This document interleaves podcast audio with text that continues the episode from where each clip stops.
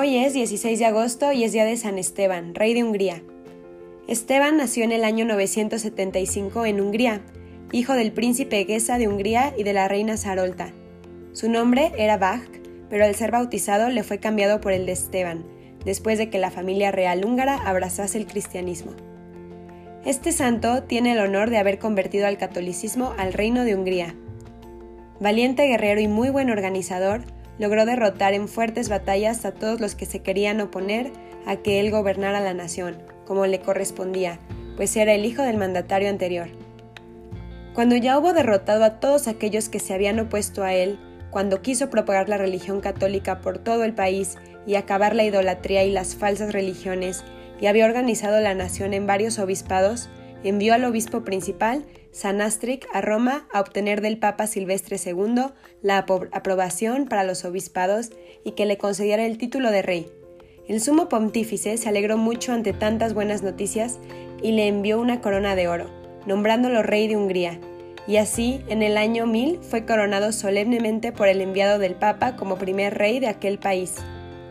El cariño del rey Esteban por la religión católica era inmenso, a los obispos y sacerdotes los trataba con extremo respeto y hacía que sus súbditos lo imitaran en demostrarles gran veneración.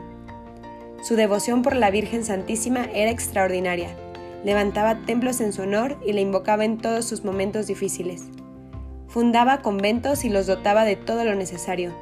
Ordenó que cada diez pueblos debían construir un templo y a cada iglesia se encargaba de dotarla de ornamentos, libros, cálices y demás objetos necesarios para mantener el personal de religiosos allá. Lo mismo hizo en Roma. La cantidad de limosnas que este santo rey repartía era tan extraordinaria que la gente exclamaba, ahora sí se van a acabar los pobres. Él, él, personalmente atendía con gran bondad a todas las gentes que llegaban a hablarle o a pedirle favores, pero prefería siempre a los más pobres, diciendo, ellos representan mejor a Jesucristo, a quien yo quiero atender de manera especial. Para conocer mejor la terrible situación de los más necesitados, se disfrazaba de albañil y salía de noche por las calles a repartir ayudas. Y una noche, al encontrarse con un enorme grupo de pobres y humildes, empezó a repartirles las monedas que llevaba. Estos, incapaces de aguardar a que les llegara cada quien un turno para recibir, se le lanzaron encima quitándole todo y lo golpearon con palos para quitarle hasta lo último que tenía. Cuando se hubieron alejado, el santo se arrodilló y dio gracias a Dios por haberle permitido ofrecer aquel sacrificio. Cuando narró esto en el palacio, sus empleados celebraron aquella aventura, pero le aconsejaron que debían dar con más prudencia para evitar peligros. Él les dijo, Una cosa sí me he propuesto, no negar nunca, jamás, una ayuda o un favor si en mí existe la capacidad de hacerlo.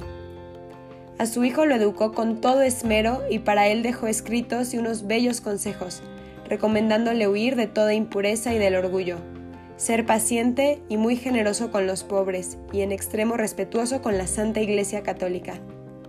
La gente al ver su modo tan admirable de practicar la religión exclamaba, el rey Esteban convierte más personas con buenos ejemplos que con sus leyes o palabras. Dios, para poderlo hacer llegar a mayor santidad, permitió que en sus últimos años Esteban tuviera que sufrir muchos padecimientos. Y uno de ellos fue que su hijo, en quien él tenía puestas todas sus esperanzas y al cual había formado muy bien, muriera en una cacería, quedando el santo sin rey sucesor.